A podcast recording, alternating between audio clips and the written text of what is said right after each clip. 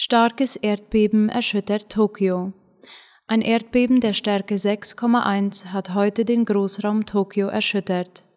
Eine Tsunami-Gefahr bestehe nicht, wie der staatliche Fernsehsender NHK dem ORF zufolge meldete.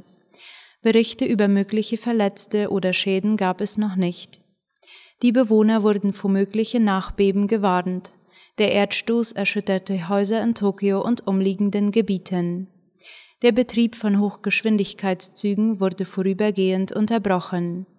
Das asiatische Inselreich Japan ist eines der am stärksten erdbebengefährdeten Länder der Welt.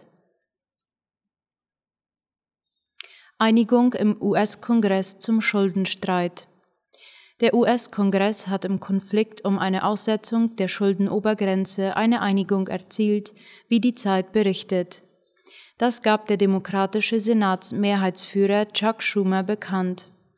Demnach stimmten die Demokraten einem Vorschlag der Republikaner zu, wonach die Schuldenobergrenze für zwei Monate angehoben wird. Der Ankündigung waren stundenlange Verhandlungen vorausgegangen. Die Übergangslösung der Republikaner zur Anhebung des Schuldendeckels für die laufenden Ausgaben bis Dezember hatte der konservative Minderheitsführer im Senat Mitch McConnell eingebracht. Die Übergangslösung gebe der Demokratischen Partei Zeit, eine längerfristige Lösung zu finden, hatte McConnell zuvor gesagt. EU-Kommission will Meldungen über Pushbacks nachgehen. Die EU-Kommission hat Untersuchungen zu Meldungen über Abwehraktionen gegen Flüchtlinge in Griechenland und Kroatien angekündigt. Diese Berichte sind schockierend und müssen untersucht werden, sagte Innenkommissarin Ilva Johansson der Zeit zufolge. Sie teilte mit, bei bilateralen Begegnungen am Abend in Brüssel mit dem griechischen und dem kroatischen Migrationsminister über die Vorwürfe sprechen zu wollen. Der Spiegel und Medien aus anderen EU-Ländern hatten Recherchen veröffentlicht, denen zufolge insbesondere die kroatische Interventionspolizei und griechische Eliteeinheiten aktiv Pushbacks an ihren Grenzen betrieben. Auch die rumänischen Sicherheitskräfte werden in den Recherchen genannt. Geldvermögen trotz Pandemie gestiegen. Auch wenn tausende Menschen durch die Coronavirus-Krise ihren Job verloren haben, ist das private Geldvermögen pro Kopf im Jahr 2020 deutlich gestiegen. Verstärkt hat sich aber auch die Ungleichheit beim Wohlstand. Das zeigt der aktuelle Allianz Global Wealth Report, wie der ORF schreibt. Demnach legte das globale Geldvermögen 2020 um 9,7 Prozent zu. Mit diesem Rekordzuwachs sei erstmals die 200 Billionen Euro Marke erreicht worden, heißt es in dem Vermögensbericht.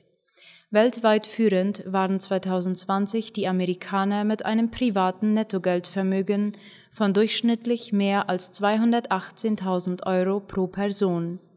Hinter den USA lagen die Schweiz und Dänemark auf den Plätzen 2 und 3. Flugverkehr nach La Palma erneut unterbrochen. Der Flugverkehr auf die spanische Ferieninsel La Palma ist wegen neuer Vulkanaschewolken erneut unterbrochen worden. Der Flughafen ist im Moment nicht in Betrieb, sagte heute eine Sprecherin des Flughafenbetreibers AENA laut dem ORF. Der Flughafen könne erst wieder öffnen, wenn die Rollbahnen gereinigt seien, hieß es. Schon gestern Abend hatten die Fluggesellschaften Binter und Canary Fly, Canary Fly alle für heute geplanten Flüge von und nach La Palma gestrichen. Auf La Palma war am 19. September ein Vulkan der Cumbre Vieja Kette ausgebrochen. Am 25. September musste der Flughafen der Kanareninsel geschlossen werden, allerdings nur für einen Tag. Am 29. September wurde der Flugverkehr wieder aufgenommen. Abdul Razak Gurna erhält Literaturnobelpreis. Der aus Tansania stammende Schriftsteller erhält den diesjährigen Literaturnobelpreis, wie die Tagesschau meldet. Er erhält den Preis für sein kompromissloses und mitfühlendes Schildern der Auswirkungen des Kolonialismus und des Schicksals des Flüchtlings.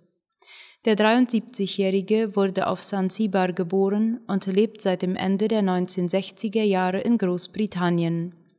Er unterrichtete an der Universität Kent in Canterbury. Auf Deutsch erschien von Gurna etwa Das verlorene Paradies. Im vergangenen Jahr erhielt die US-amerikanische Dichterin Louise Glück die Auszeichnung. Der Nobelpreis für Literatur gilt als die prestigeträchtigste literarische Auszeichnung der Welt. Europäische Politiker sehen sich durch die Vorwürfe gegen Facebook bestätigt. Online-Netzwerke müssten besser kontrolliert werden, fordern sie laut der Tagesschau. Nachdem die Whistleblowerin Frances Hagen schwere Vorwürfe gegen ihren früheren Arbeitgeber Facebook erhoben hat, fordern Politiker in Europa, das Netzwerk stärker zu regulieren. Es sei nun wirklich dringend, die schon geplanten Gesetzesvorhaben dazu umzusetzen und nicht abzuschwächen, sagte der EU-Binnenmarktkommissar. Hagen hatte Facebook vor dem US-Kongress vorgeworfen, Profite vor die Sicherheit und das Wohlbefinden der Menschen zu stellen. Der Konzern soll zum Beispiel Filter gegen Falschinformationen nach dem US-Wahlkampf abgeschaltet haben, um mehr Nutzer anzulocken.